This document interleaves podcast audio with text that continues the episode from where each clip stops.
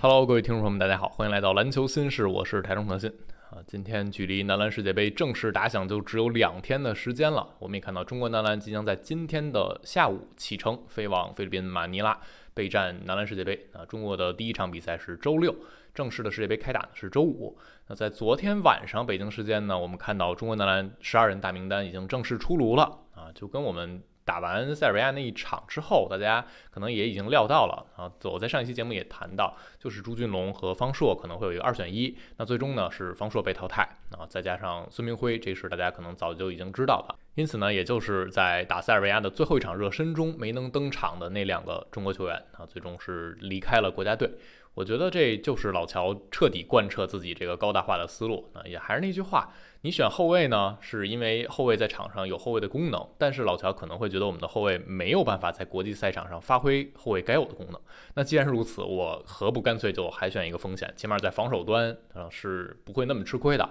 而且在进攻端的功能单一一些，可能打的也反而果断一些，就不会有那么多让你犹豫的地方了。啊，我换一个后卫上去试试行不行？然后这个后卫可能自己会犯一些错误。那最终这十二人名单就是这样啊，我们看到就三个后卫。是呃，赵继伟、赵睿和胡明轩，然后锋线上堆了很多人，你可以认为是五个锋线，或者你要把富豪也算锋线的话，就是六个人啊。然后内线是周琦、王哲林和胡金秋，我个人还是觉得倾向于把富豪放在内线上啊。当然，富豪经常会搭档中锋去登场啊，但是他整体的功能性和呃周鹏啊、张镇麟啊这样球员和李凯尔啊比还是不太一样的啊。所以无论怎样，这就是中国男篮最后的十二人名单了。那今天我们这期节目呢，大家看标题也知道，其实我们还是围绕中国队来说。然后我们看到世界杯快打了，很多人都在说啊，中国队出现形势啊，比如在聊和菲律宾啊这一组可能会潜在的对话，直接决定了未来的一个命运。但是大家。一直在说中国男篮小组赛怎么样，然后出现之后怎么怎么样，或者小组赛没有能进前两名是怎么样？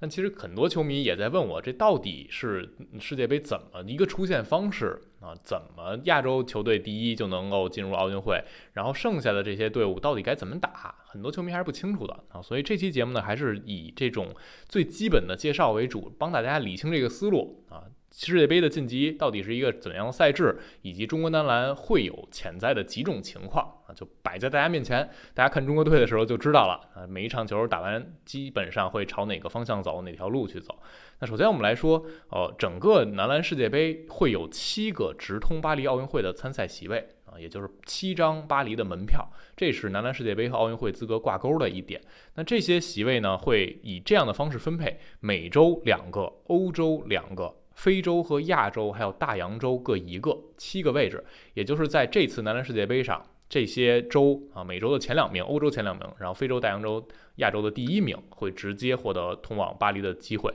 这就是我们一直在说的啊，中国男篮要想直通巴黎，需要在这次世界杯上成为成绩最好的亚洲球队。啊，虽然你打的不是和亚洲球队正面的交手，但是呢，我们会和最后的一些亚洲球队去比这次世界杯的整体的排名。那中国男篮需要能排到第一名才能直接出现。那整个的赛制，大家对中国队这边来说比较关注的就是前两个小组赛阶段。第一阶段呢，是一共有三十二支世界杯队被分到了八个小组里啊，每个小组是四支队，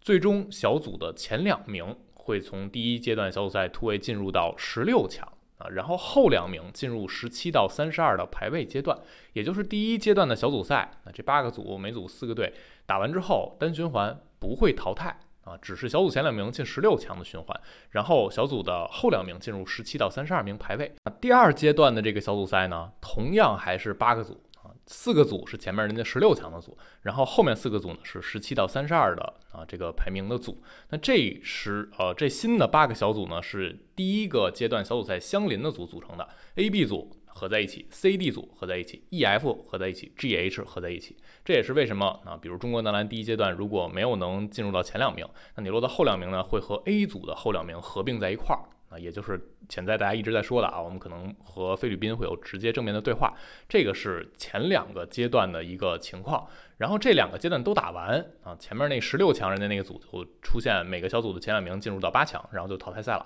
然后后边的十七到三十二就没有后续的再打了啊，前面呢还会有一个其他的一个排名啊，还会打五到八，但是后边呢十七到三十二打完这个第二阶段的小组的循环就正式结束了。这些球队呢，就根据你之前打的比赛的结果啊，你的战绩、你的净胜分，然后给一个排名的顺序。那需要注意的就是，第一阶段小组赛的所有成绩会带入到第二阶段啊，也就是中国男篮至少打五场球，那这五场球最后都会涉及到中国男篮最终的排名啊。前边的十六强的那个小组也一样，后边的十七到三十二也一样，就是你前面两个阶段的小组赛循环的成绩都会记在一起来计算的啊，这个是需要大家去注意的。那如果中国男篮，在第一阶段小组赛，比如你落在小组的后两名，然后进入第二阶段呢，和 A 组去后两名合并啊，成为一个新的四个队的小组。你再打 A 组那两个你第一阶段没交手那俩队，打完之后呢，中国在这五场球里有一个战绩，有一个小组内新小组内的排名。那这个需要注意的是，这个下半区的排名的名次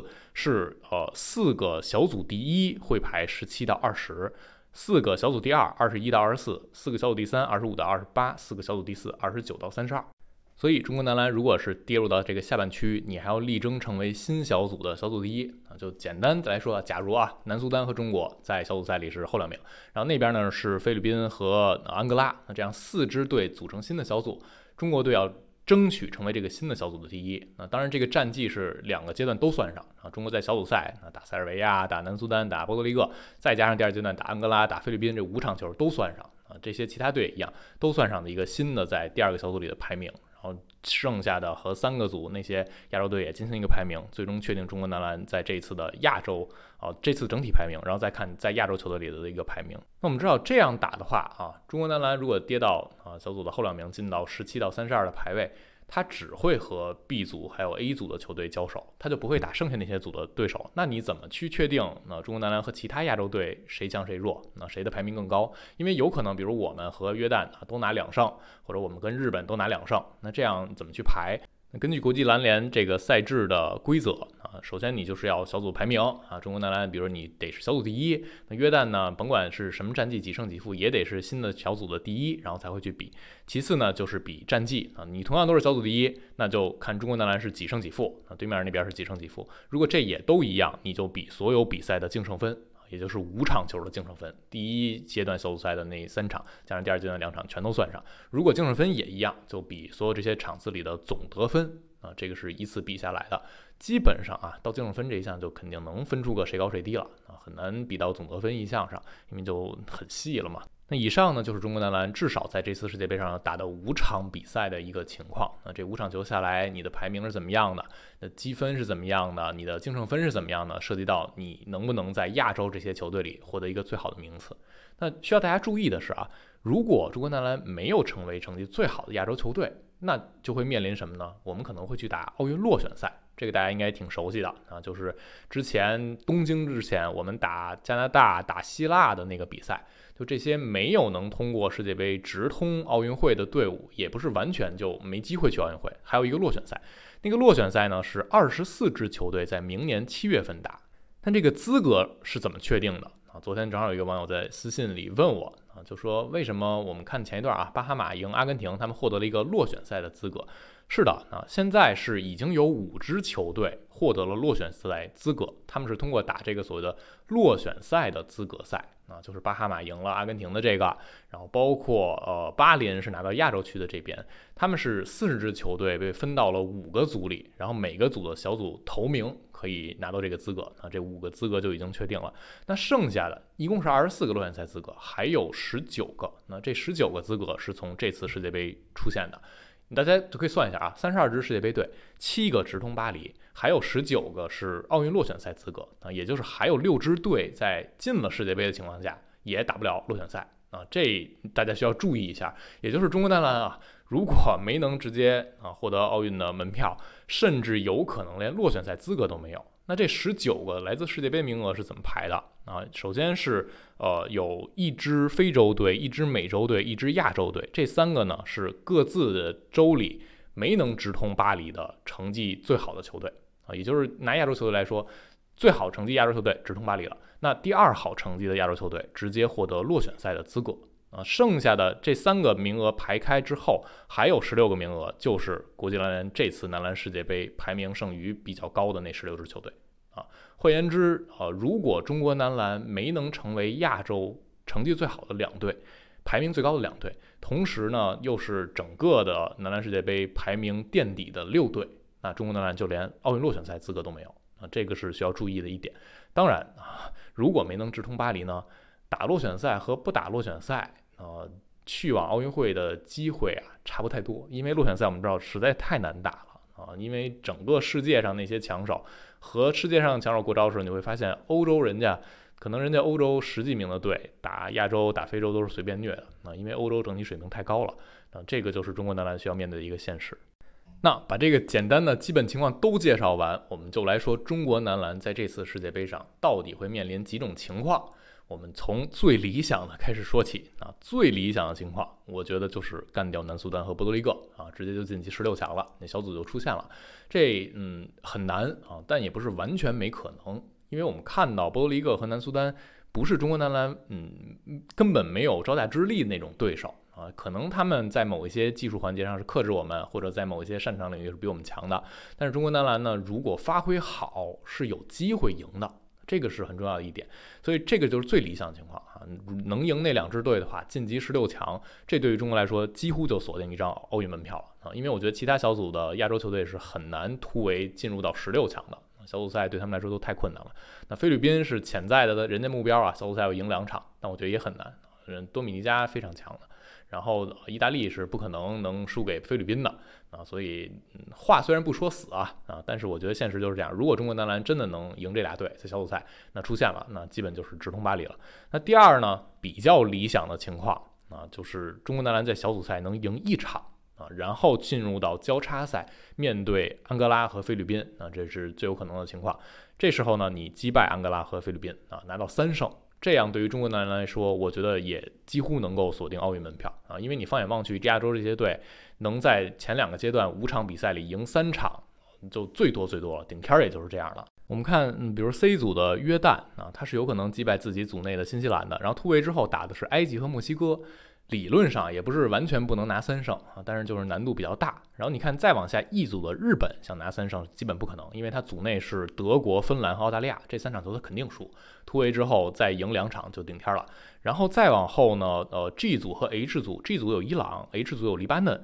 呃，他们也不太可能能够拿下呃三场胜利啊，因为。H 组这边有加拿大、拉脱维亚和法国，再加黎巴嫩。那黎巴嫩很难在小组赛赢球。那同理，伊朗如果能在小组赛里赢一场，比如说赢科特迪瓦，突围之后他就算赢黎巴嫩，面对剩下的 H 组淘汰下来那个队呢，他也很难赢啊。所以能赢三场球，中国男篮基本也就锁定了这个奥运门票资格了啊。所以小组赛呢。呃，努力去争取赢一场，然后突围之后面对菲律宾决战这样的一个情况。那第三种情况就是很现实的情况，也是中国球迷呃真正的考虑，我们能不能争取打成这样？那就是小组赛我可能一场赢不了，那中国男篮输给南苏丹，啊输给波多黎各，小组垫底。然后第二阶段出来呢，面对菲律宾和安哥拉，啊这个时候我们把这两个对手全赢了，啊这时候中国男篮拿到两胜。那就像我们刚才说的，呃，其他的亚洲队也很难拿到三胜，在前面的两个阶段里，所以这个时候大概率会进入算小分儿。那算小分儿呢？呃，比如我们跟潜在的约旦啊、日本啊、黎巴嫩啊去算小分儿，呃，净胜分中国男篮有可能会有优势，这个就要得感谢一下菲律宾这个东道主。啊，因为东道主呢，他给自己分的这个组，包括给中国分的这个组，两个嗯挨着，然后整体组内的其他队的实力没有那么的夸张，比如你看。啊，像黎巴嫩啊，啊，像日本啊，他们同组那些对手都非常非常强，而中国这边可能只打塞尔维亚会输一特别大比分啊，打南苏丹、打波多黎各，就算我们输，也努力争取少输一点，然后你再晋级，再赢菲律宾和安哥拉，你的净胜分肯定不会很难看。那像黎巴嫩小组打加拿大、拉脱维亚和法国，可能都输大比分啊，在出线之后，他。啊，在第二阶段打伊朗啊，打科特迪瓦是赢，那他就需要赢也赢很多，再把那个分差给背回来。所以如果都是两胜算小分的话，那中国男篮潜在是有一点点优势的啊，但也还是要你每一个输的比赛都要尽量少输，啊，每一个赢的比赛都尽可能去多赢，这个是很现实、很现实的一个情况了。那最后的啊，也就是最不理想的情况，就是中国男篮小组赛不胜，然后你在第二阶段的时候还输给菲律宾。那这样中国男篮最多最多拿一胜啊，就赢安哥拉，那你就别想了，世界杯也就到此为止了。而且你只赢安哥拉这一场，一胜四负，是很有可能在所有这些世界杯球队里是排后六名的啊。这样的话，就像我们刚才提到的，你可能连奥运落选赛的资格都没有啊。巴黎的大门就正式关闭了，连明年夏天去争吧一下的机会都没有了。